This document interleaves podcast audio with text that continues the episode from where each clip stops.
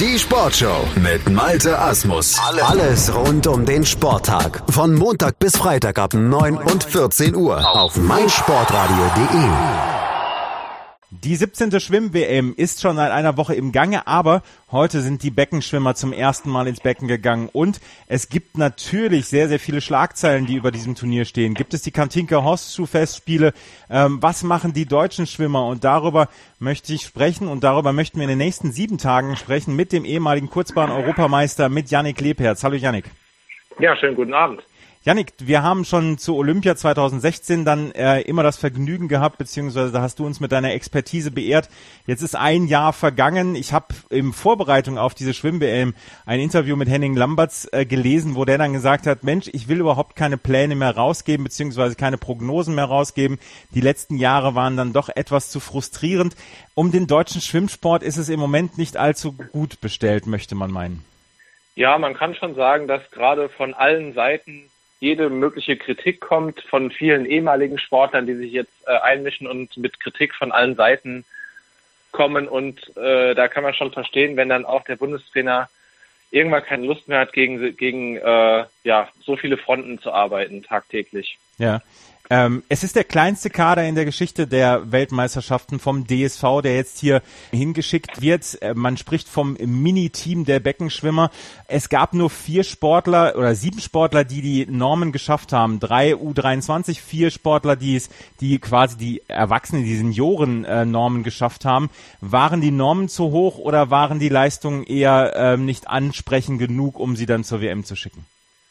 Oh, das ist eine die, bei der Frage muss man ein bisschen differenzieren, weil es waren sehr viele Leistungen bei den deutschen Meisterschaften, die es ja doch durchaus verdient gehabt hätten, ähm, nominiert zu werden, dann jetzt auch für die Weltmeisterschaften. Aber man hat sich eben für den Ansatz entschieden, die Normzeiten ganz hoch anzusetzen.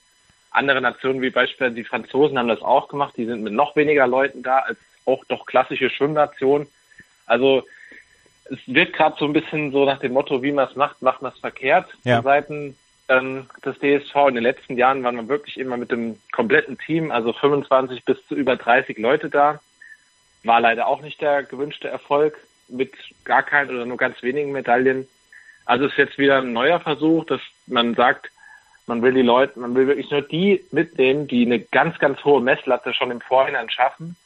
Und damit erhofft man sich eben, dass dann auch diejenigen, die es geschafft haben, mindestens mal Finalkandidaten sind dann bei den Meisterschaften. 14 Schwimmerinnen und Schwimmer sind insgesamt dabei, unter anderem natürlich Franziska Henke, Philipp Heinz, die bei der deutschen Meisterschaft schon wirklich für gute Ergebnisse gesorgt haben. Auch Marco Koch ist dabei. Wem traust du denn am meisten zu jetzt von den Sportlerinnen und Sportlern, die dann jetzt in der nächsten Woche ins Becken gehen? Ja, die drei von dir gerade genannten Personen sind eigentlich die einzigen, die realistisch für eine Medaille in Frage kommen. Also alle liegen in der Weltrangliste auch so, dass man sagen kann, ja, da geht es um die Medaillen. Also Franziska und Philipp ja sogar auf eins aktuell noch, wobei das natürlich auch nicht unbedingt was äh, zu sagen hat. Genauso wenig, dass äh, Marco Koch da noch ein bisschen hinten dran hängt. Wenn, mal die, wenn wir mit die drei mal durchgehen, bei Marco sieht es so aus, dass es ein ganz, ganz extrem enges Feld ist über die 200 Meter Brust. Also da hat sich in den letzten Monaten, muss man schon fast sagen, extrem viel getan. Und ja, Marco muss wirklich im Halbfinale schon alles, was er hat, zeigen, um da auch ins Finale zu kommen, weil da ganz, ganz viele Leute in dem Bereich schwimmen werden, den er hat. Ein bisschen besser noch, würde ich fast sagen, sieht es bei den anderen beiden aus. Ähm, für die dürfte auch eine mittelmäßige persönliche Leistung schon mal fürs Halbfinale und eigentlich auch fürs Finale reichen. Aber die müssen sie halt mindestens bieten. Mhm. Wenn Philipp seine Zeit von den deutschen Meisterschaften wiederholt, kann er durchaus auch Gold gewinnen hier. Also so ist es nicht. Aber das ist ja das altbekannte Thema, das ganz viele Leute einfach haben, ganz viele Aktive, äh, die meist die, die Zeiten von den Quali-Wettkämpfen nochmal zu bestätigen. Wir werden das in den nächsten Tagen sehen, wie diese Wettbewerbe abgelaufen sind für die deutschen ähm, Sportlerinnen und Sportler. Du wirst uns in der gesamten Woche dann hier zur Verfügung stehen und mit deiner Expertise dann äh, begleiten durch diese Beckenschwimmwettbewerbe. Heute gab es vier Entscheidungen und heute gab es die erste Entscheidung über die 400 Meter Freistil der Männer. Ähm, lass uns mal auf die aktuellen Wettbewerbe zu sprechen kommen. Yang Sun zum Beispiel Der hat heute zum dritten Mal hintereinander die 400 Meter Freistil bei einer WM gewonnen nach 2015 und 2013 und hat heute dann auch die beste Zeit aufgestellt. 3,41,38 von seinen drei Versuchen insgesamt. Eine sehr, sehr souveräne Nummer von Yang Sun. Ja, das kann man gar nicht anders sagen. Er hat bei der 150 Meter Wende, also nach drei von acht Bahnen, hat er das Tempo spürbar angezogen. Danach hatte er auf jeden 50er fast immer die schnellste Zeit des gesamten Feldes und hat den Vorsprung somit stetig ausgebaut und zweieinhalb Sekunden sind schon wirklich auch eine Nummer, gerade bei den Herren, wo es ja traditionell äh, eigentlich ein bisschen enger zugeht in den Finals. Also er hat da gezeigt, dass er aktuell einfach der weltbeste Schwimmer auf dieser Strecke ist und mit seiner Taktik wirklich alle Konkurrenten auch aushebeln konnte. Hm. Ähm, Yang Sun ist im Moment so ein bisschen das Maß aller Dinge auf dieser ähm, Strecke. Er hatte über zwei Sekunden Vorsprung dann von Mac Horton und Gabriele Detti. Gibt es da im Moment keine Konkurrenz auf dieser Strecke oder sagen die wirklich guten Schwimmer, ja, über Yang Sun ist im Moment so nicht so richtig zu packen? Also auf jeden Fall war es jetzt in diesem Jahr so, dass er in dem Vorlauf schon so entspannt noch geschwommen ist, dass eigentlich wahrscheinlich alle wussten, da kommt heute Abend nochmal ein ganz schöner Hammer und scheinbar hat auch bei niemand mit dieser Tempoverschärfung gerechnet, die er da nach drei Bahnen dann äh, eingestellt hat. Also da konnte dann einfach keiner mehr mitgehen. Und wenn so jemand einfach einmal weg ist, dann, dann kommt auch keiner mehr hinterher. Ja, also Yang Sun war der erste Goldmedaillengewinner heute bei diesen Beckenschwimmwettbewerben bei der 17. Weltmeisterschaft hier in Budapest in Ungarn. Wir haben noch drei weitere Ergebnisse gehabt, zwei Staffeln und einmal die 400 Meter Freistil auch der Damen und die wurde auch von einer alten Bekannten dann dominiert. Katie Ledecky gewinnt in Championship Record mit 3,59,06 unter der magischen 4-Minuten-Marke geblieben vor Leah Smith und Ariane Titmus. Ähm, auch das war eine sehr, sehr souveräne Geschichte von Katie Ledecky. Werden wir hier von ihr noch so ein paar Leistungen erleben, die uns dann mit den Ohren schlackern lassen? Das kann man schon so erwarten. Also gerade die, die 400 ist ja so mit ihre Paradestrecke, aber genauso unschlagbar wird sie auf den 800 und 1500 Metern Freistil sein. Über 200 wird das Feld dann ein bisschen enger zusammen sein. Da ist sie auch nicht unbedingt die Favoritin. Aber bei dieser Strecke hätte man von einem Wettanbieter wirklich nichts bekommen, wenn man auf sie gesetzt hätte. Also vom, vom, Start, vom Start weg, die, von den ersten 50 Metern an war sie schon vorne und hat die Führung mit jeder Bahn weiter ausgebaut. Also sie schwimmt da immer noch in ihrer eigenen Liga. Ähm, es ist schade, dass da, dass da vielleicht äh, auch aus von den anderen Nationen nicht so richtig viel kommt. Also gerade so die, ähm, ja, doch, also klar, China und Australien, die Schwimmerinnen sind dann schon im Finale und ähm, es ist aber einfach viel zu weit weg, um da irgendwie eine Spannung noch zu erzeugen, wo es mal auch wirklich auf dem Endspurt ankommt. Ja. Ähm, was mich so wirklich beschäftigt bei dieser Geschichte mit Katie Ledecky, wir, wir sprechen ja häufiger über Schwimmen hier im Rahmen der Sportschau auf meinsportradio.de, du und ich. Und ich habe das Gefühl, Katie Ledecky ist seit, seit gefühlt fünf Jahren dabei und äh, dann guckt man aufs Geburtsdatum 1997. Die werden wir also noch ein paar Jahre erleben, dann wahrscheinlich auch an der Spitze dieser längeren Strecken. Das wird auf jeden Fall so sein. Und sie ist nicht nur gefühlt seit fünf Jahren dabei, sondern ziemlich genau seit fünf Jahren, seit den Olympischen Spielen von London, als sie ja aus dem Nichts als 15-Jährige da auftauchte und Olympiasiegerin wurde. Also wenn, wenn die ihre Karriere noch ein bisschen weiter fortsetzt, dann werden da noch einige Rekorde und Titel fallen. Ja, und dann wird man sie wahrscheinlich in ein paar Jahren dann mit Michael Phelps vielleicht in einem Atemzug nennen. Das kann ja tatsächlich dann auch passieren, wenn man mit so einem jungen Alter dann startet. Auf jeden Fall könnte man das machen. Bei ihr ist halt die, also ich will nicht Problematik sagen, aber der, der Fall, dass sie auf einer Disziplin eben äh, Weltspitze darstellt, da zwar alles überragend, aber dass sie auf den anderen Lagen, wie jetzt ein Phelps oder zu seinen besten Zeiten nach Ryan Lochte bei den Herren, ähm, nicht ganz so vielseitig ist, was jetzt äh, die anderen Disziplinen angeht. Also Schmetterling, Rücken, Lagen. Ähm, ich denke, im Lagenschwimmen werden wir sie in Zukunft vielleicht noch öfter sehen auf 400 Meter, aber beim Rest wird sie, glaube ich, nicht konkurrenzfähig sein. Ja. Ähm, das war auf jeden Fall Katie Ledecky mit ihrer ersten Standortbestimmung und dort hat sie gleich mal das gesamte Feld deklassiert auf den 400 Meter Freistil. Wir hatten noch zwei weitere Freistilstrecken, die heute äh, Weltmeister ermittelt haben. Das waren die 4x100 Meter der Freistil der Damen und die 4x100 Meter Freistil der Herren. Wenn man auf die Damen guckt, unter anderem Katie Ledecky und Simon Manuel haben das Rennen gewonnen, aber das war sehr, sehr knapp vor Australien und dann den Niederlanden. War es knapper als erwartet oder hast du das so knapp dann erwartet, dass die Australierinnen den Amerikanerinnen so viel Paroli bieten können? Nee, das konnte man schon so erwarten. Also die, das ist jetzt auch eine Strecke, bei denen die, bei der die Amerikanerinnen jetzt nicht immer das äh, die dominierende Nation waren. Also Australien stellte eigentlich das Maß der Dinge da in den letzten Jahren. Ähm, da muss man sagen, dass auch eine Kate Campbell da auch gar nicht mit am Start war bei den Australierinnen und trotzdem ähm, liegen sie nur ganz knapp hinter den Amerikanerinnen auf dem zweiten Rang. Also da ist auch schon eine ordentliche Breite da, aber eben dann doch nicht ganz so eine große Breite wie bei den Amerikanern. Ja, ja wir müssen noch über äh, Sarah Sjöström sprechen. Die hat Auf jeden für Fall. Schweden ist, ist sie heute geschwommen. Die sind am Ende Fünfter geworden, aber Sarah Sjöström hat es geschafft, als erste Schwimmerin unter 52 Sekunden zu bleiben auf den 100 Meter Freistil. Was ist da denn passiert bei Sarah Sjöström? Na, man kann es ganz einfach auf den Punkt bringen. Weltrekord ist da passiert. Ja. Also wenn man sieht, explosiver Start, explosive Tauchphase, äh, raumgreifende erste Züge und schon bei der Wand war sie ja wirklich fast eine Sekunde vorm restlichen Feld. Also da konnte ja wirklich keiner nur annähernd mithalten. Und ähm, das war eine Angangszeit, die war schon von einem anderen Stern und man konnte dann nach den ersten 50 schon fast erwarten, äh, dass es auch in eine Richtung geht, die sich in einem Weltrekordzeitraum bewegt. Aber dann hat sie natürlich äh, sogar ganz deutlich noch drunter gelegen und unfassbar einfach die Zeit, die sie da geschafft hat. Ja, ähm, hilf mir mal gerade auf die Sprünge. Wird dieser Weltrekord als normaler Weltrekord gewertet? Sie war die Startschwimmerin. Genau, die Startzeit, die, also die, die Zeiten der Startschwimmerin werden immer ganz normal in die Bestenlisten mit aufgenommen. Ja. Insofern es eine reine, also eine geschlechtsgleiche Staffel ist. Bei Mixed-Staffeln zählt die Zeit der Startschwimmer eben nicht, Mhm. weil man sagen könnte, okay, die Dame könnte sich auch im, im Aquaschatten, sage ich mal, des Mannes, also in der Welle des Mannes bewegt haben und damit einen Vorteil gehabt haben.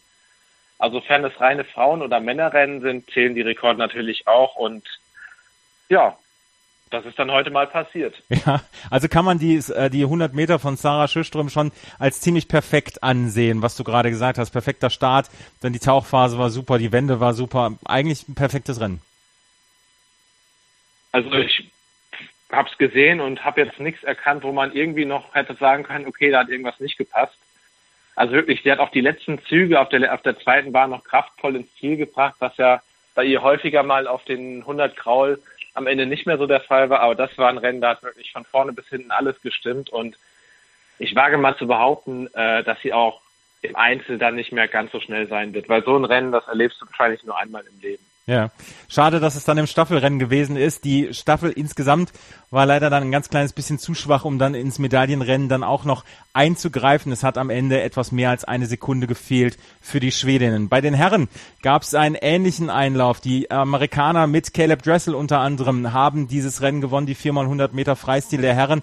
Und auch die mussten sehr, sehr kämpfen, um sich die Brasilianer vom Leib zu halten, die die Vorlauf-Bestzeit gehabt haben, dann aber ein 28 Hundertstel dann hinter den Amerikanern dann am Ende eingelaufen sind. War es der, ja, war es der super Start von Caleb Dressel, der am Ende den Amerikanern diesen Vorsprung gebracht hat, die sie ins, ins Ziel retten konnten? Genau, er war eigentlich der entscheidende Faktor heute als Startschwimmer äh, mit einer klaren Weltjahresbestzeit auch, also auch ein amerikanischer Rekord. Es war noch nie irgendjemand schneller, also kein Feld, kein Nathan Adrian, keiner war jemals schneller als er.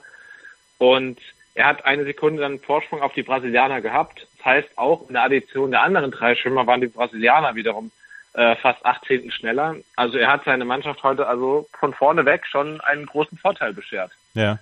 Ähm, die Amerikaner vor Brasilien und Ungarn dann, die haben dann das, das erste Mal Grund zum Jubeln gehabt. Dominik Kosma, Nando Nemeth, Peter Holoda und Richard Bohus haben den dritten Platz geholt. War das so ein ganz kleines bisschen überraschend, die, der dritte Platz der Ungarn? Das kann man schon sagen, weil so klassische äh, Sprintnationen wie jetzt die, die Russen oder auch die Australier und die Italiener, letztere beiden wurden disqualifiziert übrigens, ähm, hätte man schon eher äh, vorne erwartet, aber die Ungarn waren überraschend konstant und hatten hinten mit Richard Bohus einen, der ja die drittschnellste, viertschnellste Zeit des gesamten Feldes abgeliefert hat. Also da die ersten drei waren super konstant und hinten dann noch einen, der wirklich nochmal einen raushaut. Sowas brauchst du in der Staffel und so hat er die Ungarn dann echt auf den äh, dritten Platz noch geschwommen. Mhm. Wir haben auch noch ein paar Halbfinals und Vorläufe heute natürlich gehabt. Da sprechen wir in den nächsten Tagen dann darüber, wenn die Finals sind. Aber wir müssen über zwei Leistungen, würde ich noch gerne mit dir sprechen. Alina Schmidtke war dabei bei den 100 Meter Schmetterling und ist zum ersten Mal unter 58 Sekunden geblieben. 57, 87. Sie ist insgesamt Zehnte geworden, hat sich nicht für den äh, Finallauf qualifiziert. Aber ist das eines dieser Ergebnisse, wo man vorher gesagt hat, okay, wenn die äh, Schwimmerinnen und Schwimmer dann Bestzeit schwimmen, dann passt das schon?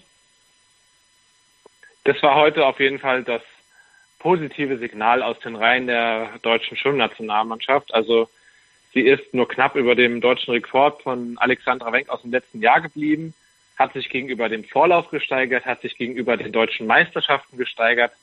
Also hier kann man auf allen Ebenen sagen, das war eine sehr gute Leistung und sollte ihr sowohl für das Einzelrennen über 50 Meter Schmetterling als auch für die zwei Staffeln, an denen sie beteiligt ist, auf jeden Fall starken Auftrieb geben und irgendwie auch vielleicht der Mannschaft zeigen, ähm, dass da, dass da was drin ist. Also dass man sich mit mit guten, mit guten Start, den sie übrigens hatte, dass man sich da direkt ins, ins Rennen reinkämpfen kann und ja, dass einfach die Chance für jeden da ist. Ja, man hat das so in den letzten Jahren so häufig erlebt, wenn ich die, mir die Frage noch einmal erlauben darf dass wenn, wenn die ersten ein, zwei Tage, wenn die nicht gut gelaufen sind für ein DSV, dass dann man so in so eine Spirale gelaufen ist. Wie hast du das früher erlebt, wenn am ersten Tag einer größeren internationalen Meisterschaften die Kollegen wirklich gut dabei waren? Ist man da selber dann auch mit einem ganz guten Gefühl dann ins Hotel zurück, ins Bett, dass man gesagt hat, okay, das könnte gut äh, laufen für uns als Mannschaft? Ja, es war so oder so, muss ich sagen. Also es hatte jetzt nie also es gab Meisterschaften, da war die Stimmung hervorragend und es hat trotzdem wenig geklappt im Becken. Und es gab Meisterschaften, da hat man gedacht, oh, läuft alles so ein bisschen schleppend, aber dann hat es im Wasser gekracht. Also letztlich ist Zweiteres entscheidend. Also es muss, muss im Wasser passen und ähm, ich glaube kaum, dass man auch von sich dann groß auf andere schließen kann. Also was, man hat ja in der Vorbereitung nicht so viel mit den, mit den disziplinfremden Kollegen auch zu tun es ist eher immer so ein Faktor gewesen, wenn die, wenn die Flaggschiffe, nenne ich jetzt mal, also ein Paul, jetzt auch ein Marco oder früher Britta und, und wie sie alle heißen, wenn die jetzt mal so daneben gelegen haben, also die, hinter denen sich alle so ein bisschen verstecken konnten, wenn die gut waren, dann hat es erstmal gepasst. Ja. Wenn das aber dann nicht gepasst hat, da gab es dann schon eher immer Probleme. Also vielleicht kann man das so dann formulieren. Ja, wir werden sehen in den nächsten Tagen. Wir müssen noch über eine Leistung sprechen, über, und das habe ich am Anfang erwähnt, vielleicht die Kantika Hostu Festspiele hier in Budapest vor heimischem Publikum für Sie. Sie hat heute das Halbfinale dominiert der 200 Meter Lagen der Frauen. Ähm, sie hat vor ein paar Wochen hat sie für Schlagzeilen gesorgt, als sie quasi eine ähm, Schwimmergewerkschaft gegründet hat. Sie hat gesagt, Leute, lasst uns bitte mit an den Tisch, weil die FINA ähm, Wettbewerbe beschnitten hat, wo man gesagt hat, okay, für die World Cup Series, dann darf man nur noch in vier Wettbewerben schwimmen. Katinka Hostu hat selber immer gesagt, Mensch, ich bin am liebsten, am liebsten die ganze Zeit im Wasser bei solchen Wettbewerben. Ähm, erste Frage, wie siehst du, dass diese Gründung der GAPS, der ähm, äh, der Association Professional Swimmers. Und wie siehst du ihre Leistung beziehungsweise ihren, ihren Fokus jetzt auf die WM? Ist sie die ganz große Queen ähm, dieser nächsten sieben Tage? Wenn wir kurz mit, äh, der, mit dem schwimmerischen Aspekt anfangen, dann muss man das definitiv bejahen. Also alles wird sich in, in Ungarn jetzt in den nächsten Tagen in Budapest äh, auf sie richten. Es werden von ihr Titel, Rekorde erwartet gerade jetzt, gerade zu Hause, das Publikum, im Fernsehen hieß es heute mal, dass es, äh, ja, dass das Publikum nicht unbedingt jetzt so mitgeht, wenn, wenn, wenn keine Ungarn da sind. Also, ähm, es lastet ein immenser Druck auf ihr, aber das war in den letzten Jahren, auch wenn es jetzt nicht in Ungarn war, gar nicht viel anders und da hat sie auch immer geliefert. Also ich sehe da bei ihr keine großen Schwierigkeiten, dass das nicht auch diesmal klappen wird. Ja. Ähm, was die andere Geschichte angeht mit der Gewerkschaft, ja, das Ganze wirkt noch so ein bisschen unausgegoren. Also ähm, natürlich geht es da vor allem auch erstmal um Eigeninteressen. Also sie finanziert sich zu einem großen Teil auch aus Preisgeldern von, von den Weltcups und eine Gewerkschaft sollte doch nicht unbedingt immer nur dann äh, die, die finanziellen Vorteile ähm, eines Einzelnen, auf, auf der Basis wurde es ja gegründet, im, im Fokus haben, sondern da müssen dann auch andere Dinge wie eine Rolle spielen, wie ähm, ja, wie geht der Weltverband mit der, mit der Thematik Doping um oder wo muss man vielleicht noch für Rechte der Athleten kämpfen? Also ist noch ein bisschen dünn aufgestellt insgesamt, muss man schon sagen. Also du sagst, dass da noch ein bisschen mehr kommen muss. Ich meine, letzten Endes, sie sagt ja, am Anfang hat sie ja gesagt, Mensch, wir möchten mit an, ein, an den Tisch der Verhandlung, äh, also bei den Verhandlungen möchten wir mit an einen Tisch, wir möchten, dass unsere Stimme dann auch gehört wird. Das ist ja schon erstmal ein sehr hehrer Ansatz. Aber du sagst, da, da muss noch ein bisschen mehr kommen. Auf jeden Fall. Also die Tatsache, dass sowas gegründet werden sollte und dass man als Athlet oder als Athletenvertretung damit beteiligt werden sollte, das ist ja eigentlich unstrittig. Also da, das ist ein Ziel, mit dem sich, glaube ich, da auch jeder Athlet irgendwo identifizieren kann. Wenn es dann aber nur auf der Basis dessen gegründet wurde, dass auf einmal ähm, Veränderungen in dem Wettkampfsystem stattfinden, die vor allem jetzt zulasten dieser einzelnen Personen, nämlich Katinka Hoschu gehen, habe ich das so als Gründungsmythos, äh, ist, ist das für mich einfach ein bisschen dünn noch. Ja. Wir werden sehen. Auch das muss natürlich dann in den nächsten Monaten ja auch noch ähm, so ein ganz kleines bisschen reifen. Vielleicht reift es dann auch und vielleicht sehen wir dann in den nächsten Monaten dann auch Ergebnisse. Das waren die ersten, das war der erste Tag der Beckenschwimmwettbewerbe hier bei der Weltmeisterschaft in Budapest. Janik Lebherz, ehemaliger Kurzbahn-Europameister, mit seinem Fazit beziehungsweise mit seiner quasi Vorschau auf die nächsten Tage. Danke, Janik. Sehr gerne. Hallo, mein Name ist Florian Fritsch, ich bin European Tour Professional und ihr hört meinsportradio.de. Hören, was andere denken auf meinsportradio.de. Die Baseball-Bundesliga live auf meinsportradio.de. Tim Collins von EuroBaseballTV.com kommentiert alle Spiele der Hard Disciples live. Thomas with a bouncer up the middle into center field base hit. Steinlein coming around third. He is safe. He got under the tag. Baseball live auf meinsportradio.de. Im Web und in der App. Schatz, ich bin neu verliebt. Was? Da drüben. Das ist er. Aber das ist ein Auto. Ja, eben. Mit ihm habe ich alles richtig gemacht. Wunschauto einfach kaufen, verkaufen oder leasen. Bei Autoscout24. Alles richtig gemacht.